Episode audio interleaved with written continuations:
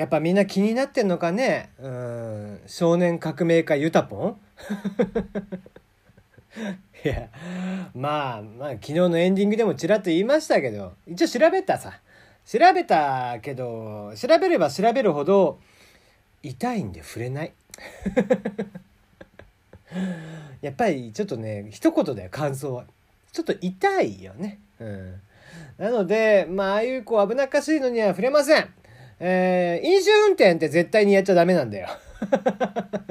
話は変わりますが。まあ、ただねこうお酒を飲んでなくてもさあのなんかある食べ物を食べるとアルコール検査に引っかかるんだって。でそれがねこうまあ俺は免許持ってないからどうでもいいんだけどさ。まあ、とはいえ飲んでる人からするとあ持ってる人からするとねお酒飲んでないのに飲んだって言われるのは非常に心外なわけですよ。そんなもので免停食らったりとかね、え、絶対にしたくないわけで。まあでもね、えー、それが割とみんなが知ってる名前の食べ物だっていうところでね、今日はその話からタイトルコールの後話をしていきましょう。テリーのよもやますぎる部屋。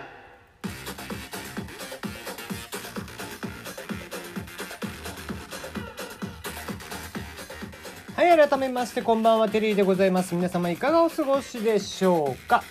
えー、この番組ではお便りの方を募集しております。質問、感想、応援、ふつおた、恋バナ、相談、愚痴、何でも結構。この話題取り上げてとかっていうものでも結構でございます。プロフィール欄にメールはこちらというのがありますので、そちらから送ってください。えー、後ろに手を回したらですね、猫が後ろにいてぶつかったら泣かれたっていう感じでしたが、はい。えー、じゃあ今日も始めていこうかなと思いますが、そのね、お酒飲んでっていうやつ、まあ、結局何かっていうと、まあ、すごいポピュラーな食べ物なんですよ。名前的には。名前的にはね。ドリアンです。はい。えー、まあね、なんとなく皆さんもこう、想像できたかもしれないんですけども、まあ、なんせ匂いが強いあのドリアン、果物の王様とまで呼ばれていますが、えー、そのドリアンなんですけども、まあ、どうやらですね、ドリアンがっつり食べて、えー、から、その検査をすると、アルコールは血中には含まれないんだけど、匂いの成分からそのアルコールの反応が出てしまうんですって。ね。一応その血液検査を受けた結果、えー、その、えー、免停を食らいそうになった人は、えー、検査をすぐしてもらって、いやいや、含まれてないでしょっていうことで、お役御免っていうことになったんですけどもね、お役御免じゃないか。言葉の使い方間違ってるわ。はい、えー、まあ大丈夫だったということなんですけどもね。うん。まあ、とはいえとはいえね、まあ、ドリアンとかってね、割とほら、ポピュラーで、みんなもね、えー、晩ご飯の後に食べたりとかするでしょうからね、えー、ぜひ気をつけていただければなと思うわけですが。はい。えー、そんなこんなで、えー、そうですね、スター・ウォーズの話しておきましょうか。スター・ウォーズエピソード9の次ですね、2022年の末から3作が確定ということでね、えー、アバターの2から5と交互に年末公開ということで、まあ、今年の冬ですね、スター・ウォーズシリーズ、スカイウォーカーシリーズと呼べばいいんですかね。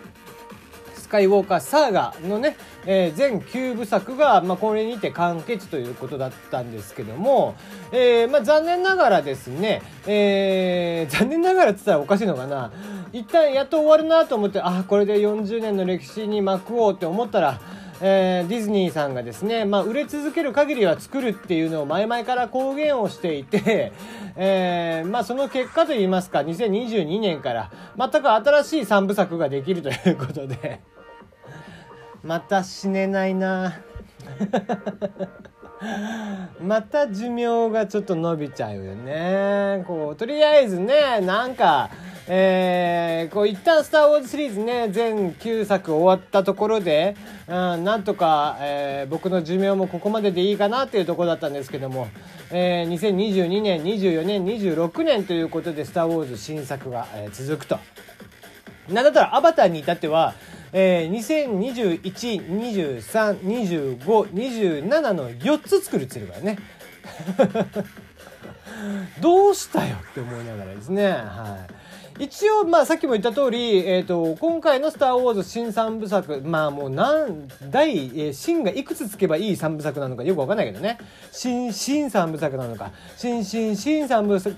三部作なのかわかりませんけども、今回の新三部作に関しては、全くその、えー、スカイウォーカーとは違う話ということなんでね、えー、ぜひぜひ、まあ、スター・ウォーズ好きは、まだまだ、えー、スター・ウォーズ好きにとっては、えー、長い人生を終わることができないといったところでしょうか。はい。えー、じゃあ次のお話。えー、昨日も取り上げましたけどね、UNO。ね、昨日ほら、ドロー2、ドロー4重ねて出したらダメっていうのを公式見解として言ったっていうことなんですけども、えー、まあね、なんか、僕らがやる時って結構そのルールとして普通の数字の、えー、カードでしか上がったらダメっていうことで割と共通見解として僕らはやってたんで僕の周りはね。まあみんなが聞いてるみんながどうか知らんけど。で、えー、僕らはそういうルールでやってたんだけどどうやらその、えー、ドロー2ドロー4だけでなくワイルドスキップリバース。えー、あごめんごめん。えー、ワイルド、スキップ、リバースの3種類は上がっていいということで、ドロー2、ドロー4で上がるのはダメなんだ。えー、ワイルド、スキップ、リバースで、えー、上がる。これをアクションカードというらしいんだけど、このアクションカードで上がるのも OK になったっていうことでね。うん。いや、やっぱさ、ルールを履き違えて覚えていると言いますか。どこで変わってくんだろうね、こういうのね。だからほら、あの、よく言われるのがね、えー、黒ひげ危機一発ですよ。で、黒ひげ危機一発って、あれはね、あの、刺して飛ばしたら勝ちなんだけど、なんかいつの間にか、たえー、飛ばしたら負けみたいなね、ルールが一般的になってしまってみたいなのがあるじゃん。まあ、なんかそれに近いのかなっていう気がしなくもないよね。うん。まあだから正式なルールというものをね一回ちょっと、えー、分かった上でやらないとこれ戦略がね本当今まで立てていた戦略というのがどうしてもこう崩れてしまうんでね遊び方もだいぶ変わってしまうのかなという感じではございますがまあそんなに言うほどルール気にしてないけどね。はい、えー、まあそんなこんなでございます。えー、じゃあもう一個、まあ、久々にちょっと話題が多めですね。えー、お疲れ様でしたのね、今回令和になって、えー、天皇皇后両陛下お疲れ様でしたということをね、とある芸能人の方がインスタグラムに投稿したところ批判が殺到ということで、えー、まあ、昨今の風潮として、なんだろうね、上の人、自分より立場が上の人に対しての、お疲れ様でしたっていう言葉がなんかダメっていうことに対して、国語辞典の編集をしてらっしゃる方が、いやいや、それ、あの、別に合ってるよと。別に間違ってはいないよっていう。まあ、合ってると言いますか、間違ってはいないよっていうことを言っていますと。で、えー、まあこれね、あの、単純に、えー、その国語辞典によってちょっと違うみたいなんだけども、えー、その役職にと関係はしないと。ただなんか一般的なその最近のルール、えー、としてそういう風になってきてはいるものの言葉の語源であったり言葉の、えー、な、なりわいから言うと別に問題ないよっていうことなんだよね。簡単に言うと。で、えー、まあ俺もねこういう言葉がどうのこうのとかっていうのはあんまり気にしたことなくてまあ前にからね結構最近言われていたことなんで上司には「お疲れ様です」とか使わないとかって言うけどバンバン使うしね、うん、関係なく使うよね、うん、だってそれ以外になんかめぼしい言葉ってえー、なんか嫌だよね、うん、そういう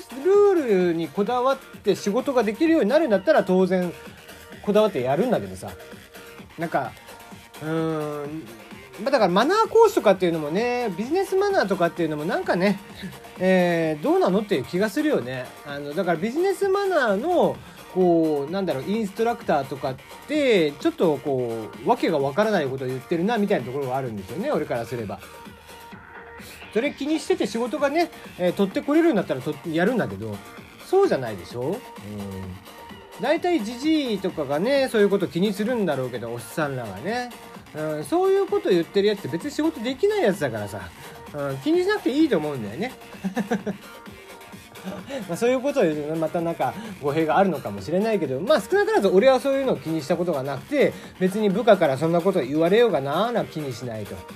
ね別にだから言葉って結構ねなんかこう途中からちょっと意味合いが変わってきたりとかする時あるよね。うんだからもね最近であれば面白い面白いとかっていう言葉があって面白いっていうのって実は昔は重黒いだったっていう説があるんだよね。まあこれ諸説あると思うんだけど、えっ、ー、と万葉集とかあの時代っていうのに重黒いっていうのを面白いというのの意味合いとして使ってるっていうのがあってで、えー、まあそういうふうに言葉って実はこう時代によって変化をしてきている。まあ、ら抜き言葉とかっていうのをね、よく言われるけども、そこら辺も最近であれば割とポピュラーになってきてしまっている。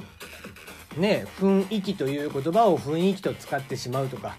えー、そういうのもポピュラーになってきてしまっていて、時代時代に合わせた言葉の変化っていうのがやっぱりあるんだよね。なので、まあ、あんまりこう、細かいことを気にしてって、もちろんね、辞典なんかで、えー、国語辞典とか百科辞典とかで、そういった言葉っていうのをきちんと残していく。それは伝聞として、えー、記録として、えー、あ、もっと今風に言えばアーカイブとして、正確なものを残していくっていうのはすごく大事だと思うんだけど、うん、一般的な使われ方として、その言葉の文化というものがどんどんどんどん変わっていくというのは、まあまあ、ある意味仕方がないのかなっていうとこだよね。なんかねえー、まあ俺らの世代から言うとちょっと若者言葉として本気と昔はね本気っていうのをこう混じって言い出したらその言葉が汚いとかって言われてたのがもうマジっていうのは完全に普通の言葉として定着してなんだったらねさらにそれ以上のものでガチみたいなね言葉が生まれていたりとかするわけですよ。そういうふうに若者言葉というものがどんどんどんどん出てきたりだとかあと言葉の意味っていうのが互いて違ってきてしまったりとかね、うん、的を射るっていうのを的を得るっていう風に表現してそれを間違っているとするのもあるんだけど最近の国語の先生なんかからすると案外的を得るっていうのも言葉の表現として別にあながち間違ってないよねっていう見解もあるんだけどだからそういうのがあったりするから、まあ、言葉というのはどんどんどんどん変化するし、えー、それでねえー、失礼だとかどうのこうのとかっていうのもまたちょっとお門違いなのかなっていう気もしていたりもします。うん、ただまあ響きが汚い言葉っていうのはやっぱり使うべきではないかなとは個人的に思うけどね。